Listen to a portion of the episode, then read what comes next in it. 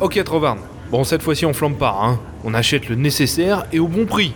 La dernière fois on est reparti avec n'importe quoi. Arrête, tu sais que je l'adore ton lance-missile, mais le fait est qu'on l'a payé 6000 crédits qu'on s'en est jamais servi, hein. Alors, on se réfrène. Quoi? Je suis un modèle de self-control. Salutations citoyennes et citoyens et bienvenue dans Hyperdrive, le podcast galactique. Moi, c'est Willem et c'est sur une station spatiale discrète de la bordure extérieure que je vous propose ce nouvel épisode. Nous sommes là pour acheter du matos de contrebande. Le vaisseau a besoin d'une bonne mise à jour et son équipage aussi. Quoi de mieux pour ça qu'une bonne vieille vente aux enchères clandestine? En plus, il y a à boire. Merci, euh, serveur anonyme. Tu vois, Trovarne J'aime quand le monde secret de la contrebande se donne des airs un peu sophistiqués. Nous allons d'ailleurs en profiter pour vous présenter quelque chose que je prépare depuis quelques temps maintenant et vous le savez, l'épisode spécial Making of du film préféré de tout fan de Star Wars qui se respecte. Voici donc Hyperdrive épisode 64, les 40 ans de l'Empire contre-attaque. Mesdames et messieurs, droïdes et autres créatures vivantes, bienvenue, installez-vous, la vente aux enchères va commencer.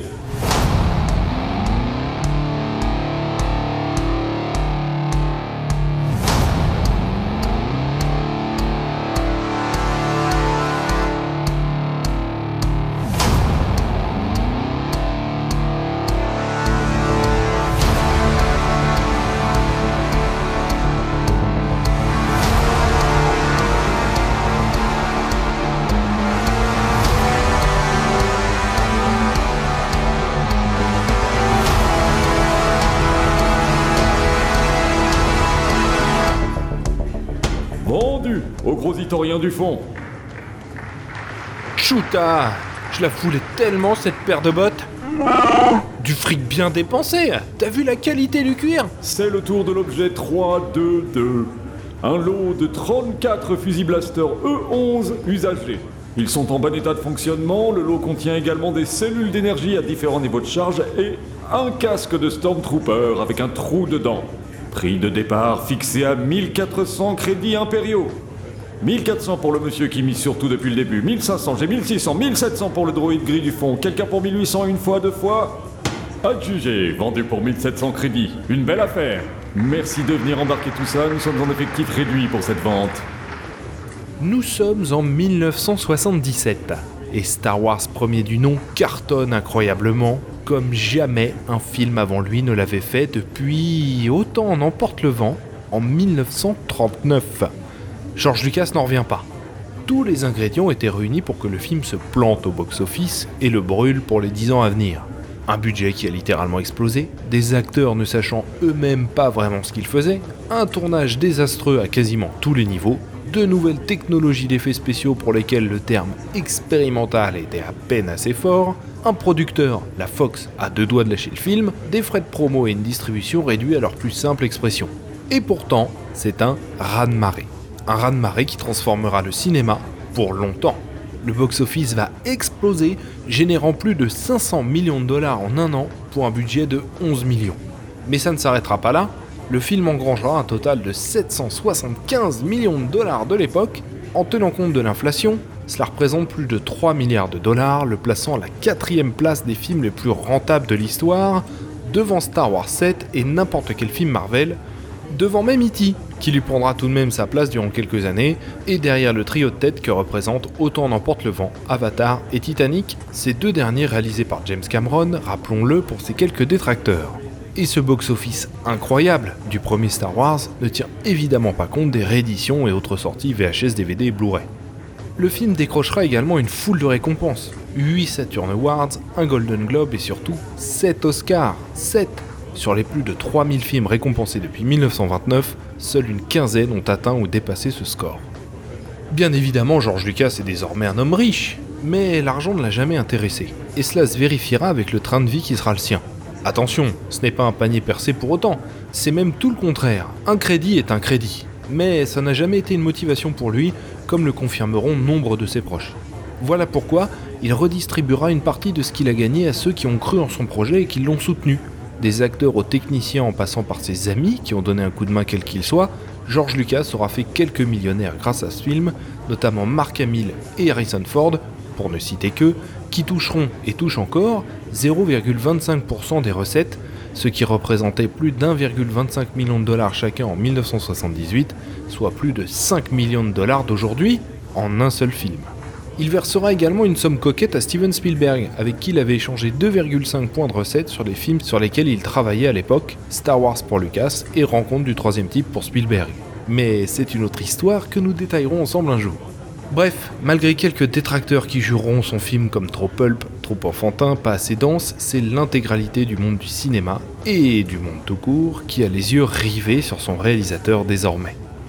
Vous le savez, ce film ne s'est pas fait sans heurts. Lucas est littéralement épuisé, physiquement et psychologiquement, il a même été hospitalisé, mais il a réussi. Non seulement il est allé au bout de son film, qu'il avait mis plusieurs années à écrire, hein, mais en plus, ce dernier était un succès qui restera dans l'histoire, galvanisant un public large et familial, attiré par son sens du show et les valeurs positives qu'il souhaite proposer à une nouvelle génération. Il a cru en son projet, n'a rien lâché malgré les pressions, et ça a payé comme rarement dans l'histoire du cinéma. Retenez bien cela, c'est important pour la suite de sa filmographie et pourrait même définir l'essence même de la prélogie. Bien évidemment, alors que le film restera dans les salles pendant plus de 5 ans, tout le monde sans exception réclame déjà une suite. Chaque studio vendrait son âme au diable pour signer avec Lucas en Star Wars 2. Quant à la Fox, elle est prête à tout pour rattraper le réalisateur tant les relations se sont dégradées au fil de la production. Sans compter le fait que cette dernière lui a cédé l'intégralité des droits pour la maigre somme de 250 000 dollars. Une erreur qui servira de leçon à toute la profession pour des décennies. Seulement voilà, le seul maître à bord est désormais George Lucas. Et si cela le rend déjà malade de verser autant d'argent à la Fox, qui récupère comme il se doit une bonne partie des recettes de ce premier film, il ne risque pas de se rapprocher à nouveau d'eux pour la suite. Lucas sait que s'il veut enfoncer le clou, il doit réaliser une suite sans tarder. Et si le scénario n'est pas prêt, il a une idée suffisamment précise de l'univers qu'il a dépeint dans son premier et des enjeux qui sont ceux de ses personnages pour proposer quelque chose de dense et d'abouti. Il faut dire que ça fait plusieurs années qu'il a cette idée de Star Wars dans la tête et que la simple écriture du scénario de ce premier film lui a demandé plus d'un an de travail. Il connaît son univers, il lui suffit d'écrire un second film s'y déroulant. C'était d'ailleurs quelque chose qu'il avait déjà à l'esprit. Gary Kurtz, producteur de l'époque, qui s'est beaucoup investi sur les deux premiers films de la saga de Lucas, le dira lui-même, et je le cite dans une déclaration faite en 77 Nous en avons beaucoup discuté et nous avons pas mal d'idées, mais pas nécessairement pour un récit dans la continuité. Nous pensons plutôt à d'autres épisodes, à des aventures différentes situées dans le même univers. Et c'est Lucas lui-même qui va décortiquer son univers et réfléchir à une construction de son récit en plusieurs films. Ce dernier va prendre près d'un an pour arriver à une construction qu'il pense finale, mais qui ne cessera pas d'évoluer avec le temps. Ainsi, il déclare dans une interview du Time Magazine en 1978, alors que l'Empire contre-attaque est en production, qu'il prévoit de construire la saga Star Wars en 12 films en tout, soit 4 trilogies. Je le cite. J'aime le chiffre 12 parce qu'il correspond au nombre d'épisodes des séries des années 30 comme Flash Gordon ou Buck Rogers qui m'ont tant inspiré pour Star Wars. Cela changera rapidement au fil de l'écriture de l'Empire contre-attaque pour revenir à 9 films, comme il le confirmera en 1980 dans une interview pour Bantatrax. Je le cite encore. J'en ai réduit le nombre parce que je trouvais que l'on s'éparpillait en s'éloignant du cœur de l'histoire. La guerre des étoiles était l'épisode 4. Nous allons poursuivre notre récit, puis nous réaliserons les trois premiers films qui raconteront les aventures du jeune Obi-Wan et du jeune Vador. Cette déclaration et l'idée même qui fera la sève de la prélogie ont été confirmées ensuite dans son journal de tournage. 20 ans avant la sortie de La menace fantôme, Lucas savait déjà ce qu'allait contenir sa prélogie. Mais avant de lancer cela, encore faut-il faire un second film. Objet suivant. Une main tranchée qui semblait tenir quelque chose. Ah, on m'informe que cet objet est retiré des enchères. On se demande bien pourquoi. Revenons en 77. L'écriture, pour Lucas, est un exercice éreintant. Quant à la réalisation, ouais, il ne sent pas le courage de repasser derrière la caméra une seconde fois pour un tournage dont il sait déjà qu'il sera encore plus ambitieux et donc plus dur. D'ailleurs, l'avenir lui donnera terriblement raison. Et puis, il a toujours vu Star Wars comme un travail collaboratif. En 1978, il se voyait tourner le premier film, chose faite l'année d'avant, et le dernier dans son ensemble de 9 films, laissant ainsi d'autres réalisateurs passer derrière la caméra pour les 7 films restants. Sa décision est donc prise. Star Wars 2 sera un film 100% Lucasfilm, mais réalisé par un autre que lui. Il écartera donc toute ingérence de production, tout en trouvant une personne de confiance pour le réaliser, en lui dégageant un maximum de liberté à lui aussi. Car en tant que réalisateur frustré, il sait très bien ce qu'est un producteur trop intrusif. C'est à partir de ce moment, citoyennes et citoyens, que l'étude de l'Empire contre-attaque devient pointue et sujette à interprétation. Car une personne sera au centre du projet de l'Empire contre-attaque. Son nom, Gary Kurtz. C'est le producteur de Lucasfilm à l'époque. Un homme qui doit veiller à la bonne tenue du budget des films, que chaque dollar investi soit bien investi et que le budget n'explose pas. Or, Gary Kurtz est une personnalité plutôt créative. Il travaillera pour AIP et la Paramount avant de devenir caméraman au sein des Marines durant la guerre du Vietnam. Il finira son service en 1969, l'année de sortie d'Easy Rider de Dennis Hopper, film décisif et porte-étendard du nouvel Hollywood qui marquera durablement Kurtz sur l'importance de donner au réalisateur les moyens de proposer sa vision. Il devient ensuite assistant du cinéaste Hellman, pour qui produira Macadam à deux voix en 71. Cela va finir de l'intégrer au milieu des cinéastes qui s'affranchissent des conventions hollywoodiennes.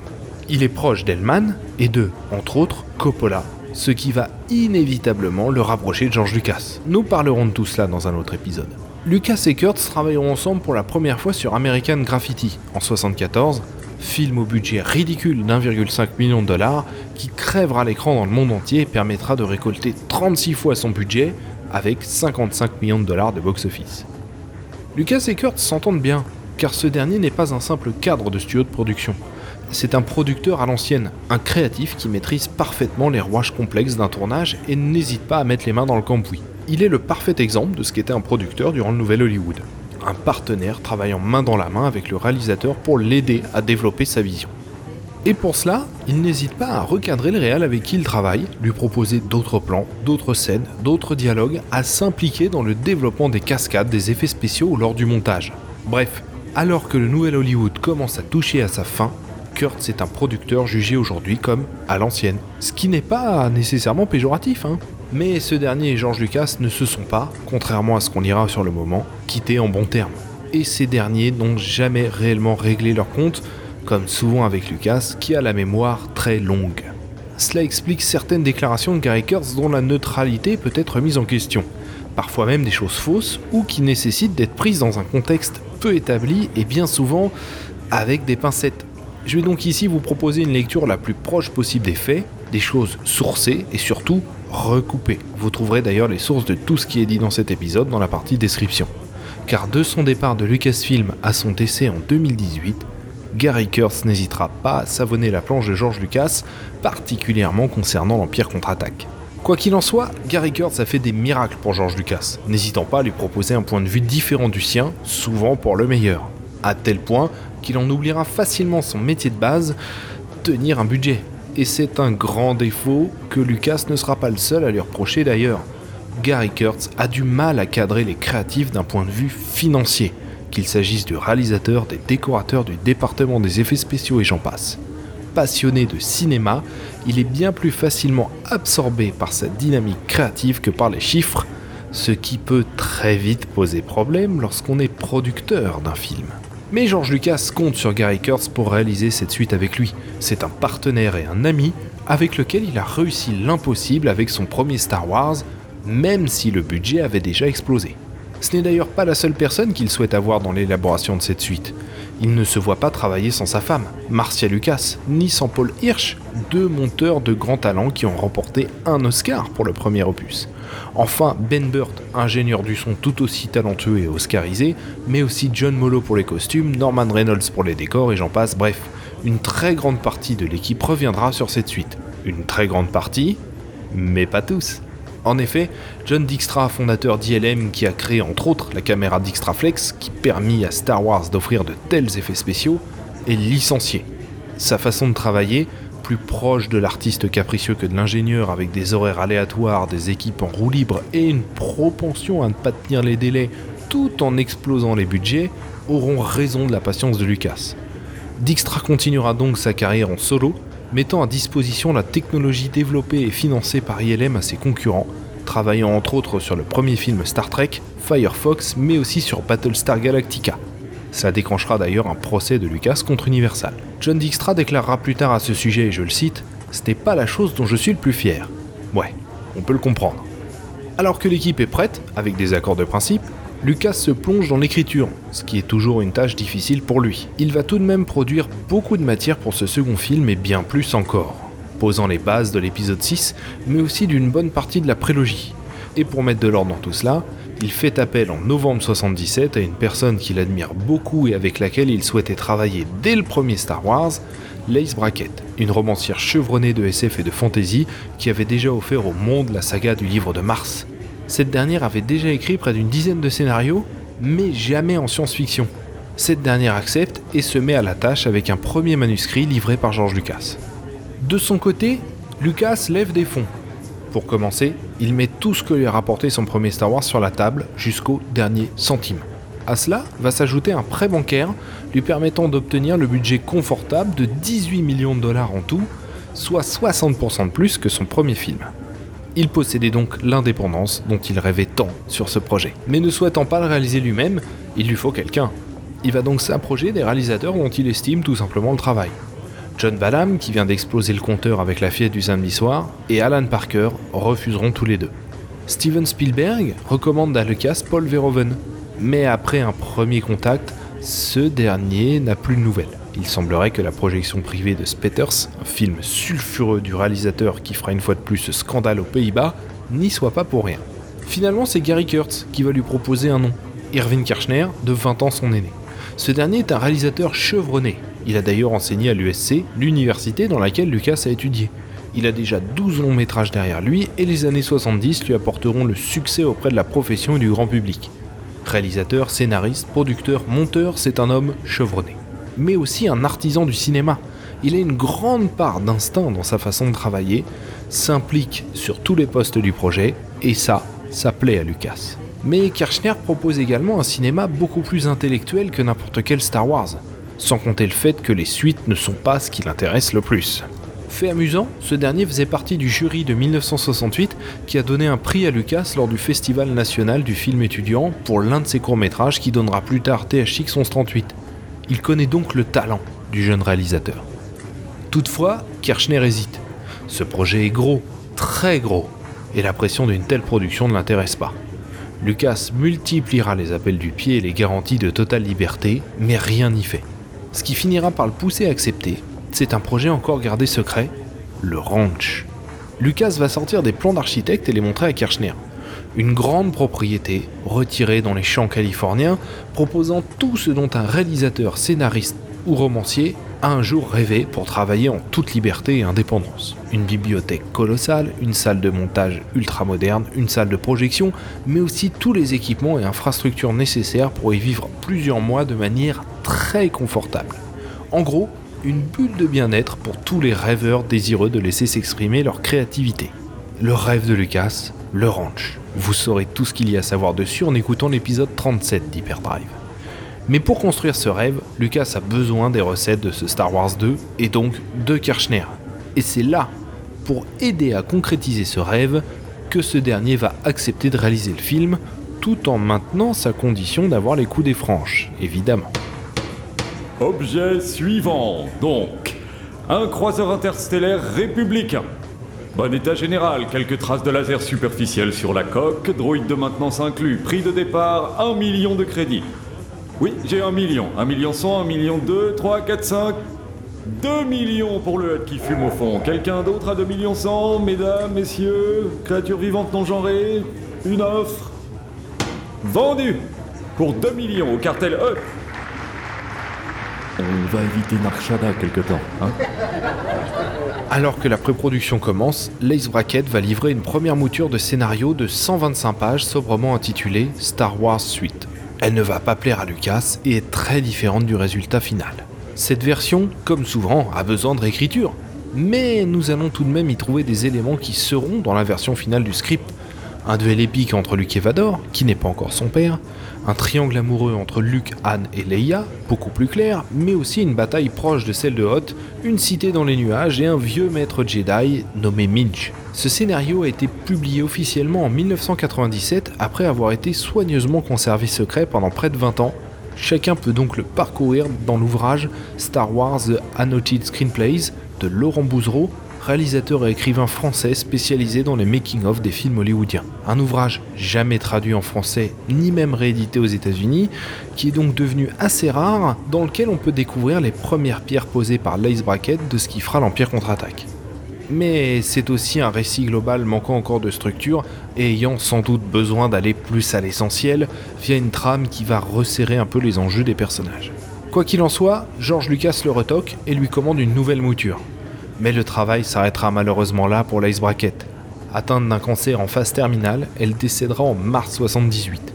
C'est un coup dur pour Lucas, qui ignorait qu'elle était malade et avait beaucoup d'admiration pour elle. Il voyait en elle l'écrivaine et scénariste de pop culture qui lui manquait tant pour son film.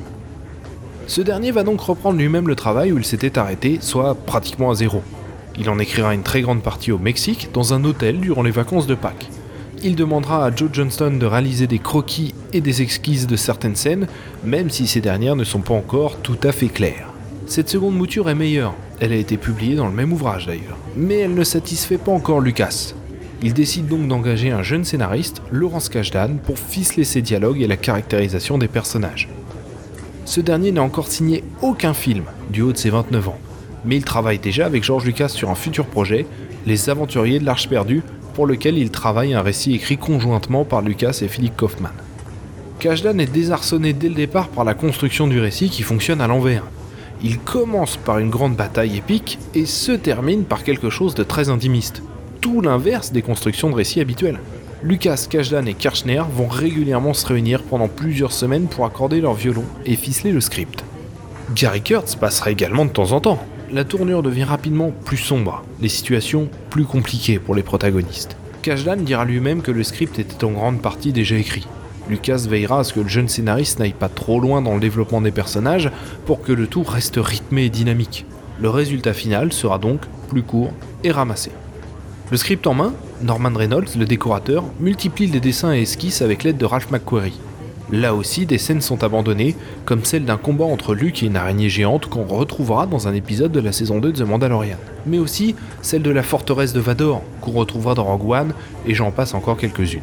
Kirchner va ensuite aller à Londres pour storyboarder le film. Seules deux copies de ce storyboard seront effectuées. Une pour le tournage, l'autre pour les effets spéciaux qui est envoyé chez ILM en Californie, qui voit son budget sérieusement augmenter au passage et ses équipes gonfler. Et il va falloir effectivement du monde et des ressources pour fabriquer toutes ces créatures et véhicules présents dans le film. De Yoda, défi technique très important étant donné la petite taille de la marionnette, au AT-AT en passant par le Wampa, les Toontoon, le X-Wing sortant de l'eau, l'Exogort, le Space Slug, les chasseurs de primes et j'en passe, sans parler de la base Echo et de la flotte impériale.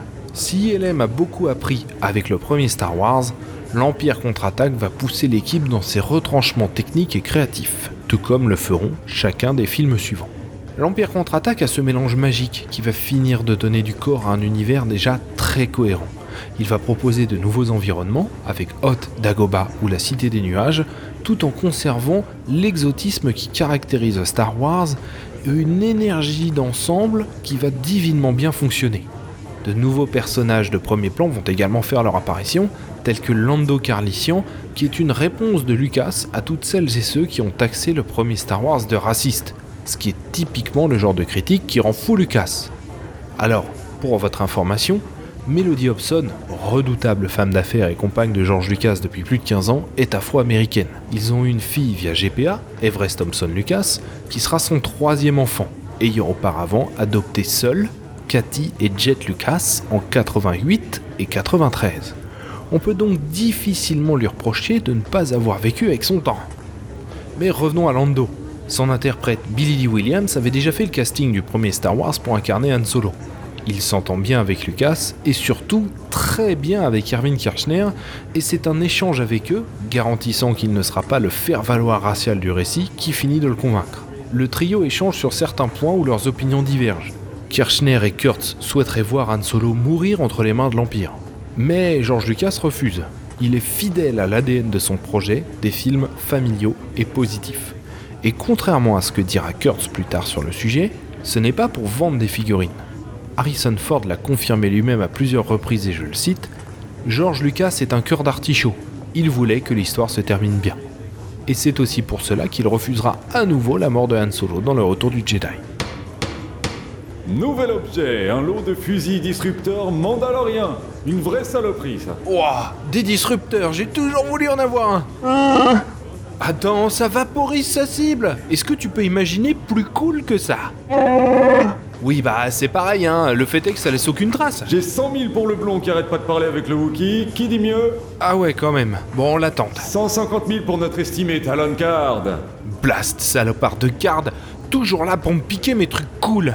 Je m'en fous, j'y vais. 160 000 pour le blondinet. Qui dit mieux Hmm, j'aime pas trop ce commissaire priseur. Oui, bah c'est pas la peine de me ramener à ça tout le temps, hein. Oui, mais c'est pas pareil, ça court pas les rues, les Wookiees. 200 000 pour ce qui semble être un agent impérial infiltré. Ah oh Je crois qu'on vient de le sortir de la vente. On revient donc au blondinet, c'est 160 000. Qui dit mieux 200 000 pour Talon Card. Fils de Chuta, mais d'où est-ce qu'il sort tout ce fric? Personne Blondin, au lieu de râler, vous voulez pas miser encore Non? Non, bah non, hein, euh, je le fabrique pas l'argent, hein. Eh ben vous devriez, beaucoup le font ici et ça marche pas mal. Vendu Pour 200 000 crédits impériaux ou toute autre devise acceptée. Une fois les compromis trouvés, avec un bloc de carbonite permettant de sortir le personnage du récit pour la suite du film, Kirchner est plutôt satisfait de l'écriture et de la pré-production, même s'il appréhende toujours la façon dont Lucas supervisera. Car si ce dernier a garanti au réalisateur sa liberté d'action, il rappelle aussi constamment qu'il mise tout ce qu'il a dans ce projet et qu'un échec lui ferait tout perdre. Car ce qu'il est important d'avoir à l'esprit, c'est qu'à l'époque, les suites de films fonctionnaient bien moins qu'aujourd'hui, même si habituellement le box-office est moins élevé. La suite des Dents de la Mer, par exemple, fera moitié moins bien que son prédécesseur. C'est loin d'être une baisse anodine. Il y a donc une véritable pression à réussir. Au final, c'est Gary Kurtz qui va temporiser toute l'équipe. Il va rassurer Kirchner sur le fait que Lucas sera à San Francisco pour superviser les effets spéciaux alors que le tournage aura lieu à Londres, et rassurera Lucas sur la communication qu'il y aura, ne serait-ce que par téléphone, pour s'assurer du bon déroulement de la production. Sans compter le fait que Lucas conserve le final cut du film, l'ultime garantie qu'il reste le seul maître à bord, tout en laissant le réalisateur travailler en plateau. D'ailleurs, contrairement à ce qu'on peut entendre ça et là, Kirchner a été plutôt tranquille durant le tournage. George Lucas ne passera que deux fois à Londres, dont une où il profite simplement d'un rendez-vous qu'il a avec un banquier. D'ailleurs, à Elstree, le tournage prend une ampleur considérable. 8 plateaux sont réservés dans lesquels sont construits 64 décors auxquels seront ajoutés beaucoup d'éléments en post-production. Et dès le début, les problèmes vont commencer. Par exemple, l'un des plateaux est déjà utilisé par Stanley Kubrick pour le tournage de Shining, et en plus, ce dernier prendra feu, obligeant l'équipe à revoir complètement son planning et aux décorateurs de travailler nuit et jour pour transformer les 7 plateaux restants. Les accessoires, droïdes et autres vaisseaux auront également du mal à fonctionner correctement, obligeant à effectuer des réparations incessantes. Kirchner mesurera alors l'importance de la phrase que lui avait dit Lucas quelques semaines plus tôt Tout ce qui peut aller de travers ira de travers. Et effectivement, le tournage va être de plus en plus compliqué. Kubrick n'en finit pas de terminer Shining, monopolisant un plateau nécessaire pour l'Empire, le directeur artistique du film, John Barry, va brutalement décéder d'une hémorragie cérébrale, et tout ceci alors que les équipes rentraient d'un des pires tournages extérieurs de toute leur carrière. En effet, les scènes de Hot furent tournées à Finns, en Norvège, où s'abattit une tempête de neige historique pour la région avec près de 5 mètres de neige et une température de près de moins 30 degrés Celsius.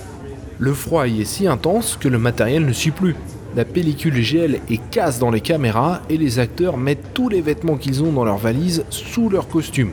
Chaque prise ne devait pas dépasser 20 ou 30 secondes, temps maximal avant que les lentilles des caméras ne gèlent. Enfin, il était interdit de toucher le matériel à main nue, les doigts restant collés sur le métal et devant être détachés à la lame de rasoir. Cerise sur les gâteaux, des avalanches coupent l'hôtel du reste du monde et ensevelissent le matériel sous 3 mètres de neige, interrompant le tournage. Mais l'équipe va s'adapter. Les scènes se feront juste devant l'hôtel, la caméra restant dans le hall pour ne pas geler. L'armée rebelle dans les tranchées sera jouée par des locaux norvégiens et, avec du retard et des coûts supplémentaires, le tournage extérieur finira par être réussi et prendra fin. George Lucas veillera déjà à cette époque à ce que le scénario soit conservé sous silence le plus longtemps possible. au point de dissimuler le twist final révélant la filiation de Luke et de Dark Vador. Pour cela, l'intégralité de l'équipe aura un faux script. Chacun connaît désormais l'anecdote annonçant que c'est Toby-Wan qui a tué le père de Luke. Mais ce qu'on ignore plus, c'est que seul Irving Kirchner sur le plateau savait que cette phrase serait remplacée. Il n'informera qu'une seule personne, Mark Hamill, et ce quelques minutes seulement avant de tourner la scène. Ainsi, il espère une réaction la plus naturelle possible face à ce coup de théâtre, ce qui sera le cas. La seule autre personne qui aura une version correcte du script, à part Kirchner, ce sera James Earl Jones qui double la voix de Dark Vador. Et ce dernier aura la même réaction que quiconque lors de son premier visionnage de l'Empire contre-attaque, ce n'est pas possible. Au final, l'intégralité du casting et de l'équipe technique tombera de son fauteuil lors de la première du film, découvrant en même temps que le public cette grande révélation. Ce sera un coup dur pour Dave Prowse, l'homme qui se cache sous le costume de Dark Vador, qui avait déjà découvert que sa voix était doublée au moment de la première d'un nouvel espoir. Cela va beaucoup tendre sa relation avec Lucas, mais moins qu'après la première du Retour du Jedi, mais pour cela, je vous invite à écouter l'épisode 15 d'Hyperdrive consacré à Dark Vador. Mais même si les relations entre Kirchner et Lucas étaient au départ beau fixe et l'articulation entre production et réalisation prévue pour laisser l'espace nécessaire à chacun, les choses vont se compliquer. Objet suivant, un droïde assassin séparatiste, désactivé mais en état de marche. Pour des raisons de sécurité, il n'y aura pas de démonstration. Désolé, fallait penser avant de descendre l'agent impérial. Prix de départ, 30 000 crédits. Pour commencer, Kirchner n'a que faire des enjeux financiers du film. Comme il le dira lui-même, que l'argent vienne des poches de Lucas ou d'une société de production, cela ne change rien pour moi. Et les retards de tournage, que ce soit en Norvège ou en Angleterre, n'auront aucun impact sur lui ou sa façon de faire. C'est un perfectionniste têtu. Vendu à la jeune femme qui a l'air dangereuse. De son côté, Lucas voit les dépenses exploser. Le budget très confortable de 18 millions de dollars va vite passer à 22, alors qu'il reste 6 semaines de tournage à 100 000 dollars la journée et qu'une grande partie des coûteux effets spéciaux ne sont même pas encore terminés. George Lucas, inquiet, part donc voir la Bank of America pour un emprunt de 6 millions de dollars qui lui sera refusé. Gary Kurtz, producteur, est entre le marteau et l'enclume. Et là où son job est à la base de ménager la chèvre et le chou entre dépenses et budget, ce dernier va choisir son camp et soutenir Kirchner quoi qu'il arrive, lui disant systématiquement oui. Mais le travail de Kirchner va s'avérer payant. Le fait qu'il prenne son temps pour avoir la bonne lumière, le bon plan, la bonne photographie, va bien évidemment donner le résultat qu'on connaît aujourd'hui. Sauf que Lucas n'avait pas les moyens de financer tout cela, et Gary Kurtz, dont le job était d'être le garde-fou de Lucas sur un tournage où ce dernier était absent, ne jouait pas son rôle. Et c'est là le cœur de la discorde entre les deux hommes. Les budgets continuant d'exploser, George Lucas commence à paniquer.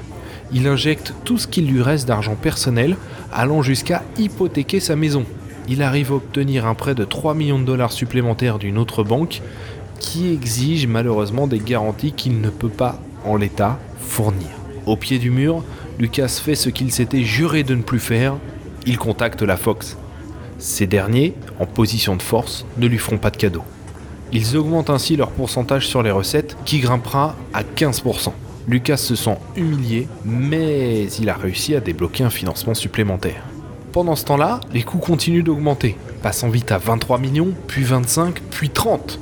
Deux ans et neuf mois après le début de la pré-production, l'Empire contre-attaque est prêt et aura coûté 33 millions de dollars, soit près du double du budget initial et trois fois celui du premier film. Il faut bien considérer quelque chose. Gagner de l'argent n'est pas l'objectif ultime de Lucas.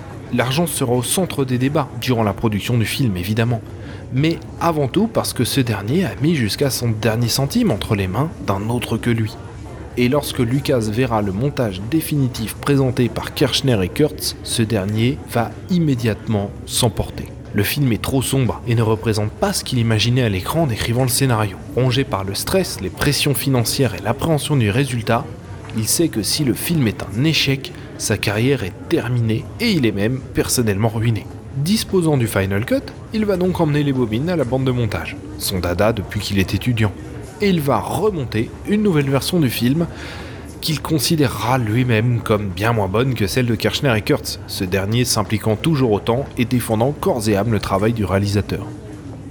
Lucas décide donc de ne pas retoucher le film et de le conserver tel quel.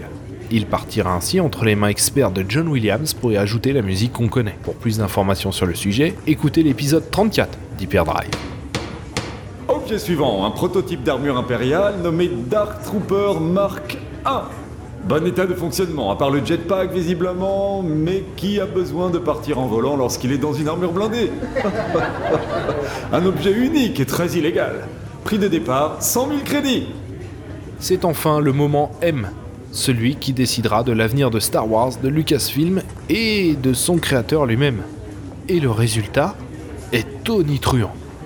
Pour beaucoup, l'Empire contre-attaque est jugé comme meilleur encore que le précédent opus. Les enjeux sont à la fois clairs et inattendus. Le récit est épique tout en étant moins manichéen. Le film offre du grand spectacle tout en étant intimiste. C'est une alchimie parfaite de la vision d'esprit créatif que cet Empire contre-attaque, un petit miracle qui ne se renouvellera pas. Vendu au grand type qui pourra jamais rentrer dedans. Et c'est un film qui va à nouveau secouer l'industrie.